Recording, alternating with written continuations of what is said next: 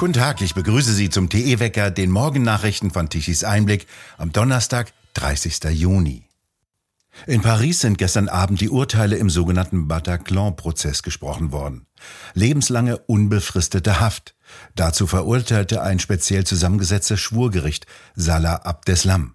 Das ist der einzige Überlebende jenes zehnköpfigen Terrorkommandos, das am 13. November 2015 den größten islamistischen Terroranschlag in Frankreich begangen hatte. Der 32-jährige Franzose marokkanischer Herkunft wurde der Mitgliedschaft in einer kriminellen terroristischen Vereinigung für schuldig befunden. Salah Abdeslam selbst hatte sich zu Beginn des Prozesses als Kämpfer der Terrormiliz Islamischer Staat bezeichnet, zündete am Terrorabend seinen eigenen Sprengstoffgürtel jedoch nicht, angeblich aus Menschlichkeit. Stattdessen kehrte er mit Hilfe von Komplizen noch in derselben Nacht nach Brüssel zurück, wo er aufgewachsen war. Dort wurde er im März 2016 festgenommen. An jenem 13. November 2015 ermordeten Terroristen in der französischen Hauptstadt 130 Menschen und verletzten Hunderte weitere. Erst zündeten drei Attentäter ihre Sprengstoffgürtel vor einem Fußballstadion, als dort ein Länderspiel zwischen Frankreich und Deutschland stattfand. Abdeslam selbst fuhr in einem schwarzen Kleinwagen drei Selbstmordattentäter zu dem Fußballspiel. Dann eröffneten drei Terroristen das Feuer auf gut besuchte Restaurants und Bars im Osten von Paris. Sein Bruder Ibrahim sprengte sich dabei in die Luft. Drei weitere Männer drangen kurz darauf in den Konzertsaal Bataclan ein und richteten dort ein grausames Massaker an. Die Anschläge, zu denen sich die Terrormiliz Islamischer Staat bekannte, waren die brutalsten, die Frankreich je erlebt hatte. Mit dieser Urteilsverkündung geht ein Prozess ohnegleichen in Paris zu Ende. Zehn Monate lang hatte das Land die Geschehnisse vor Gericht wieder aufgerollt. Rund 2500 Personen, Überlebende und Hinterbliebene, sind als Nebenkläger aufgetreten und wurden von mehr als 300 Anwälten vertreten. Rund 450 Zeugen haben sich entschlossen, vor Gericht auszusagen. Die Anschläge galten auch als Angriff auf westliche Zivilisation und französische Lebensart. Le Figaro zitierte einen Überlebenden des Anschlages, der in der Nacht der Anschläge einen engen Freund verloren hatte. Er lobte einen sehr gut geführten Prozess und fügte hinzu, die Justiz habe eine unglaubliche Arbeit geleistet. Zehn Monate Prozess zeigen, wie viel Platz den Angeklagten eingeräumt wurde, damit sie sich erklären konnten, und wie viel Platz den Nebenklägern eingeräumt wurde, damit die sich äußern konnten.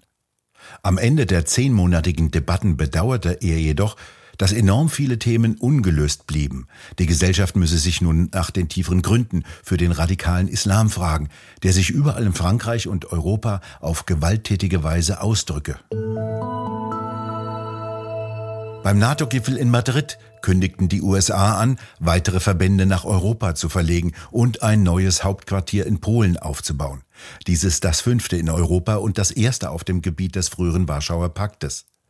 Russland drohte nach dieser Ankündigung mit Ausgleichsmaßnahmen.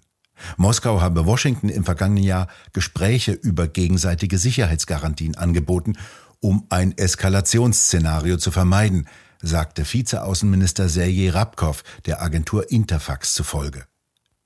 Zum ersten Mal haben Staats- und Regierungschefs von Japan, Südkorea, Australien und Neuseeland an einem Gipfeltreffen der 30 Mitglieder zählenden NATO teilgenommen. China wurde als die neue systemische Herausforderung bezeichnet. NATO-Generalsekretär Stoltenberg betonte, China sei nicht der Gegner. Die Allianz verfolge dennoch die Aufrüstung Chinas sowie die Bedrohung von Taiwan eher skeptisch. China wiederum wirft der NATO vor, Russland zu verärgern und beschuldigte die USA, ein ähnliches Bündnis im asiatisch-pazifischen Raum aufbauen zu wollen. Auf einem virtuellen Gipfel der sogenannten BRICS-Staaten in der vergangenen Woche, an dem auch Russlands Präsident Putin teilnahm, warf Xi den USA vor, Militärbündnisse ausbauen und die Weltwirtschaft in sich gegenseitig ausschließende Zonen aufteilen zu wollen. Er warnte laut einem Bericht von Bloomberg, dass diejenigen, die von einer Position der Stärke besessen seien, nur in ein Sicherheitsproblem stürzen würden. Am Dienstag sagte der Sprecher des chinesischen Außenministeriums ebenfalls laut Bloomberg, die NATO sei zu einem Instrument für bestimmte Länder geworden, um ihre Hegemonie aufrechtzuerhalten. China verfolge eine unabhängige Außenpolitik des Friedens und bezeichnete das Wachstum der zweitgrößten Volkswirtschaft der Welt als eine Chance für die Welt. Nachdem die NATO Europa gestört habe, solle sie nicht versuchen, Asien und die ganze Welt zu destabilisieren, so der Sprecher des chinesischen Außenministeriums. In den vergangenen Jahren hat Peking seine militärischen Aktivitäten in der Umgebung von Taiwan verstärkt. Die NATO nimmt offiziell das Verfahren zur Aufnahme von Schweden und Finnland auf. Am Mittwoch stimmten auf dem NATO-Gipfeltreffen alle Staats- und Regierungschefs dem Vorhaben zu. Der türkische Justizminister erinnerte laut der staatlichen Nachrichtenagentur Anadolu Finnland und Schweden, dass die Türkei die Auslieferung von insgesamt 33 Personen beantragt habe. Von Finnland verlange man die Auslieferung von zwölf mutmaßlichen Terroristen, von Schweden von 21 Verdächtigen. Dabei gehe es um Anhänger der verbotenen sogenannten kurdischen Arbeiterpartei PKK und der sogenannten Gülen-Bewegung. Von einem schwarzen Tag in der schwedischen politischen Geschichte sprach die kurdischstämmige Abgeordnete Amine Kakabaveh und drohte mit einem Misstrauensvotum gegen Außenministerin Linder.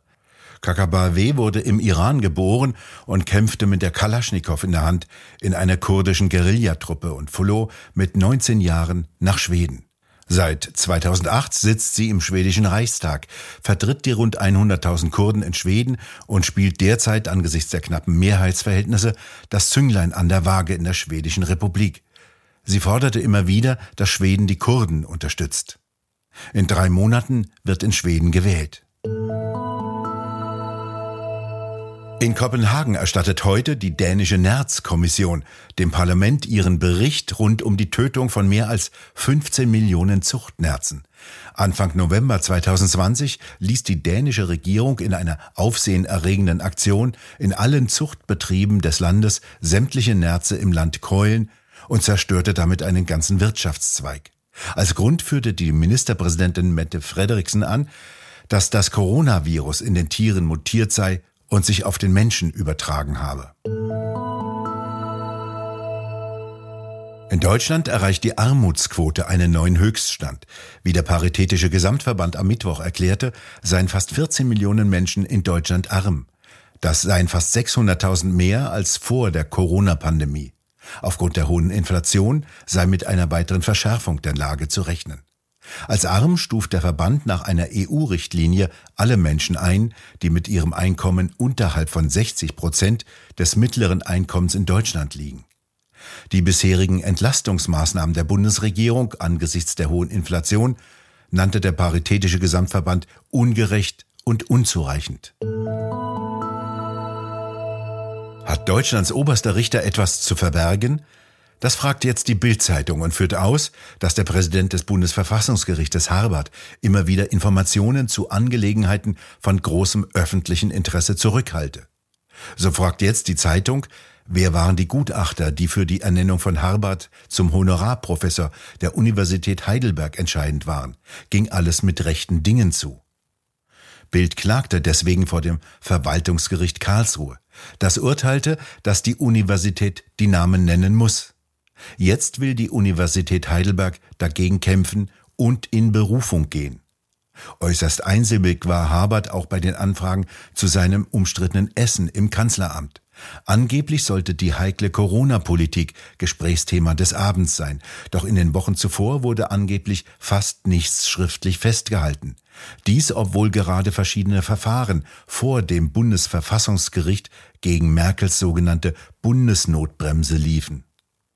Rechtsanwalt Professor Nico Herting kommentierte gegenüber Bild, Karlsruhe habe Nachholbedarf in Sachen Transparenz.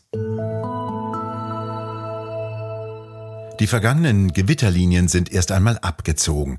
Im österreichischen Kärnten haben die Aufräumarbeiten begonnen, denn dort zerstörten gestern heftige Gewitter und Überflutungen mehrere Ortschaften. Bäche traten über die Ufer, Muren gingen ab und verschütteten Häuser, teilweise bis zum ersten Stock. Zwei Menschen wurden getötet. Heute legen die Temperaturen noch einmal etwas zu. Sehr warme Luftmassen strömen aus Südwesten herein. Es wird um die 30 Grad warm, teilweise bis 32 Grad. Für den späten Nachmittag und am Abend zeigen die Wettermodelle dann wieder starke Niederschläge und heftige Gewitter an. Von Westen her kommt dann in der Nacht zum Freitag eine Kaltfront herein. Und dahinter strömt dann deutlich kühlere Luft nach, die es am Freitag um die 20 bis 22 Grad warm werden lassen. Das Wochenende scheint dann wieder trockener und freundlicher zu werden. Was fehlt bei den Vorgängen in der Atmosphäre? Der Wind. Der hat sich schlafen gelegt, schon seit längerem, zumindest in den unteren Schichten. Im Landesinneren werden die mittleren Windgeschwindigkeiten in den nächsten Tagen höchstens 10 bis 15 Stundenkilometer erreichen, zu wenig für die Windräder. Dabei träumen vor allem Bayern und Baden-Württemberg von vielen Windrädern. Die sind der künftige Antrieb für unsere Energieversorgung der Zukunft, sagen Energiewende-Päpstinnen wie Claudia Kempfert oder Energiewende-Papst Robert Habeck.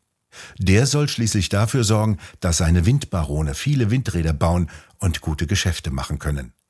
Doch der typische Zustand eines Windrades ist der Stillstand. 1800 Stunden pro Jahr dreht es sich im Landesinneren, in der Nordsee höchstens 4500 Stunden.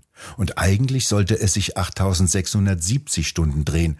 So viele Stunden hat nämlich das Jahr und so viele Stunden benötigen wir Strom. Bisher zumindest. Wir bedanken uns fürs Zuhören. Schön wäre es, wenn Sie uns weiterempfehlen. Weitere aktuelle Nachrichten lesen Sie regelmäßig auf der Webseite tichiseinblick.de und wir hören uns morgen wieder, wenn Sie mögen.